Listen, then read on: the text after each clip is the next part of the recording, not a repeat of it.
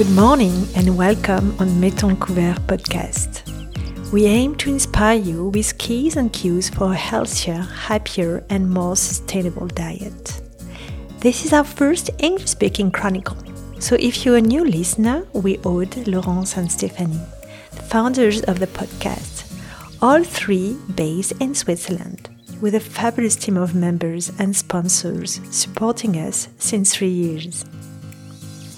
Today, we give the mic to Mariano, a talented and very well experienced food scientist. He has decided to give us a glimpse of what we do behind closed doors in the food industry. Full transparency, just that. And you will notice along the story how many people are behind each pack of food you buy at the supermarket, how work is being made, and to which purpose. Now, enjoy the tour and listen to the end for some triggers to action.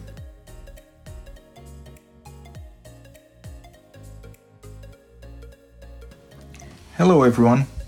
I'm Mariano Marcondes Ferraz, and it's a pleasure and honor to join you on Mettons le Couvert. In my journey through the food industry, I've spent 20 years diving into quality and food safety. I've worn many hats, from working in laboratories to auditing factories and ingredient manufacturers. I've even served as a quality manager in a breakfast cereal factory and a food safety scientist in a global research and development facility. Along the way, I've collected intriguing stories and myths about food. This led me to think why not compile all these tales into one comprehensive book? As a professional in the food industry, I believe it's my duty to demystify food production for the benefit of both consumers and the industry. I would love to see people showing genuine interest in how products are made and the story of people behind these products. Consumers should be able to make informed decisions based on critical thinking, not based on biased advice. Ensuring that our food supply is not only safe but also sustainable is also important when addressing global food security and environmental challenges. These two aspects must go hand in hand to build a better, healthier future. Although I'm no expert in sustainability, I do recognize the need to improve practices in the industry, but never neglecting food safety. The result of all these ideas, a book entitled Can You Believe That? Myths and Truths About Food. In this book, I delve into enduring food related myths that have circulated on the internet for years. The goal of the, each chapter is to debunk these myths and critically examine any underlying truth. Following this analysis, I provide a concise overview of how the specific type of food tied to each myth is manufactured this serves to educate readers about reality of food manufacturing and processing. My intention is to shine a light in the mysteries surrounding food manufacturing and demonstrate that behind every manufactured product there are a lot of people, knowledge, rigor to prevent any harm and ensure consumer satisfaction. Today I work in the chocolate industry and I really appreciate when we hear the feedback of consumers especially if they are heartfelt and positive. That's one of my big goals in the food industry to make food that people like to eat. Well, surprisingly, even well educated individuals within my circle of friends and family sometimes embrace those myths that are on the internet and come up with their own theories. Sometimes this happens due to some confidentiality reasons for the industry, or sometimes it's just a, that the process of this product is less obvious. For instance, uh, a family member once believed that powder milk was synthetic, like chemically created product. So they were amazed when I explained that powder milk is simply dried milk solids. So perhaps you have your own doubts about how certain products are made. Would you be surprised if I said that essentially the difference between homemade strawberry jam and industrial made relies only on the size of the pan that's used and the machinery around it, the recipe and processes are virtually the same. So I often receive requests for information about where products come from and how they're processed. Nowadays, everyone has extensive information about the origin of ingredients used in processed foods, sometimes even down to the farmer's name. However, once these ingredients enter the processing facility, it becomes a black box for the consumers. There's a mystique that surrounds food processing facilities. So there's a fascination with secret formulas. We have even seen this being used as a marketing trick a lot of times, so I'm sure you can think of a couple of examples. So, the truth, however, is far less mysterious than fiction.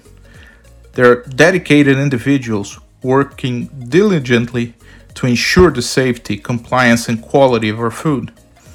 Knowledge isn't merely theoretical, it's actively applied in our daily lives.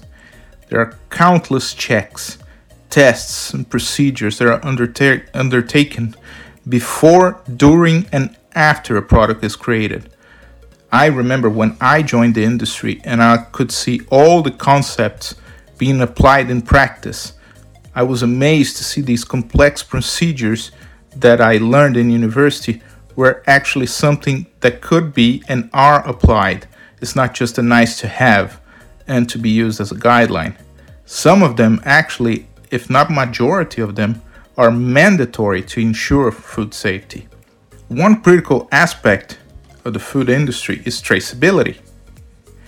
It involves tracing every ingredient and every step of food manufacturing, recording this information, and using it to improve products, or in the worst case scenario, start up a product recall.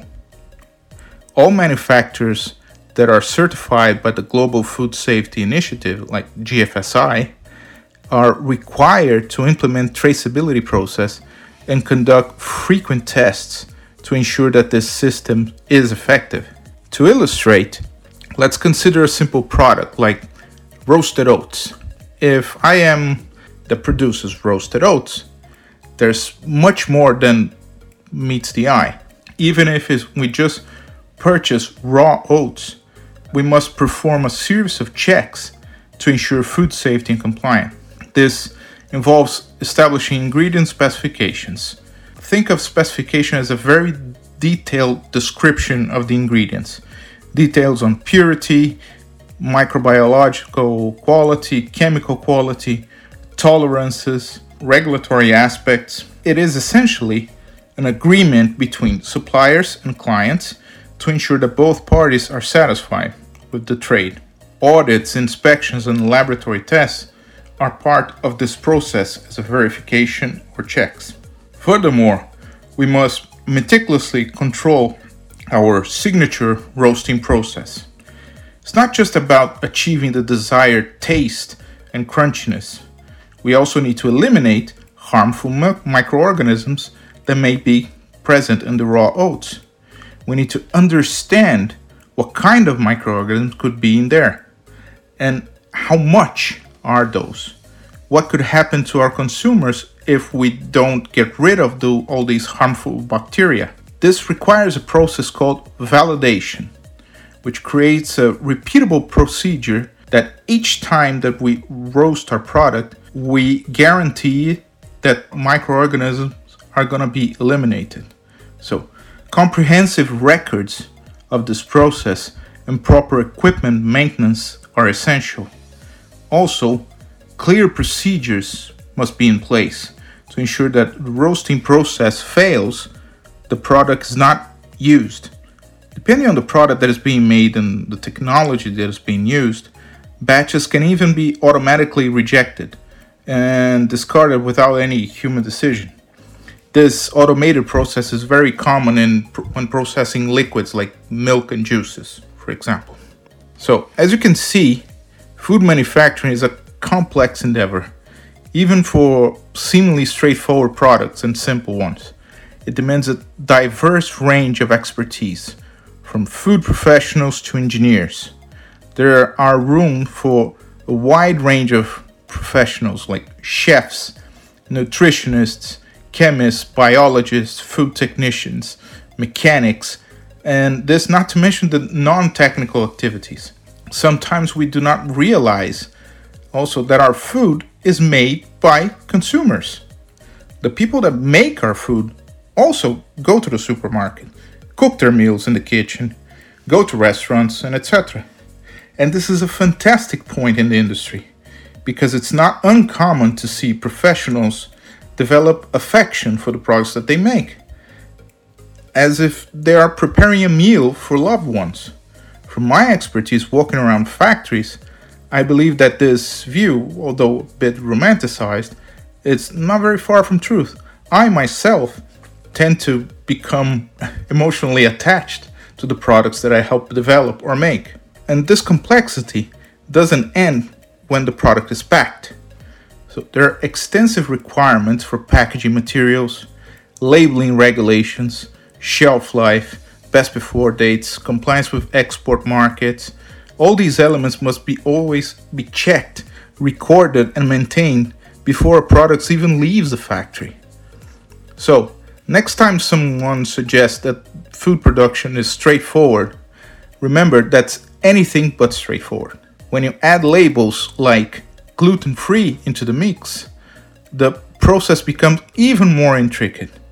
So, to ensure that, for instance, our roasted oats are truly gluten free, we must guarantee zero cross contamination with gluten containing products or processes. Now, let's briefly touch on the topic of gluten. One enduring myth that we have on the internet is that gluten is detrimental to health. Wheat, uh, which is perhaps the most well known source of gluten, alongside barley and rye, so gluten contributes to the viscosity and elasticity of a dough when it's being prepared, allowing it to rise during fermentation. So this property gives the baked goods their structure and flavor and extended shelf life. The discovery and development of baking process dates back to ancient Egypt and played a great role in advancing food production and preservation of foods. Gluten, despite its current reputation, has historical significance in the evolution of human civilization. So we managed through fermentation of, and baking of gluten containing goods, we managed to preserve wheat for longer times. But taking it to recent times, gluten has been painted as the villain of healthy living. So, a small percentage of global population, around 1%, has gluten allergies resulting in adverse immune response. Some may have celiac disease, which is an autoimmune disorder triggered by gluten consumption, affecting I think 1.5% of the global population. Others experience non celiac gluten sensitivity, uh, presenting simil- symptoms that are similar to celiac disease without the autoimmune response and the intestinal damage. However, for the majority of the people, the association of gluten with health challenges remains a myth. It's essential to differentiate between those who have a genuine gluten related health concern and the broader population. For individuals with gluten allergens or celiac disease, consuming gluten free products it's a necessity. But what does gluten free means in terms of food processing and quality requirements? So, as mentioned earlier, ensuring that our back to our roasted oats example, ensuring that our product is gluten free entails that we need to prevent any type of cross contamination with gluten containing products or processes. A manufacturer to be able to consciously sell a gluten free product must have knowledge and control across all the entire life of the process from farm to fork. That prevention process not only needs to be done, but recorded and tested from time to time to prove that it's effective. It's serious business and cannot be taken lightly. uh, I used to have a boss which said something that really stick to me for my whole life. If it's not recorded, it didn't happen. So that was the approach that he took, and he came from the pharmaceutical industry, which takes the the quality processes to another level. But that really stuck to me. So, and it's really important not only to do the tests, but to record it so you can show your due diligence. Also, it's imperative to recognize that whenever seeking any food source and thinking of the sustainability, prioritizing food safety is not an option, it's a necessity. So, sustainable practices like organic farming must be looked very stringently through the food safety optics because although we have to be looking at the environmental aspect of it, we cannot put the safeguard and health of for our consumers in second place. This uh, food safety has to be paramount. In conclusion, my message is simple. Exercise any caution with absolute statements. Food science and technology have a long history of serving humanity.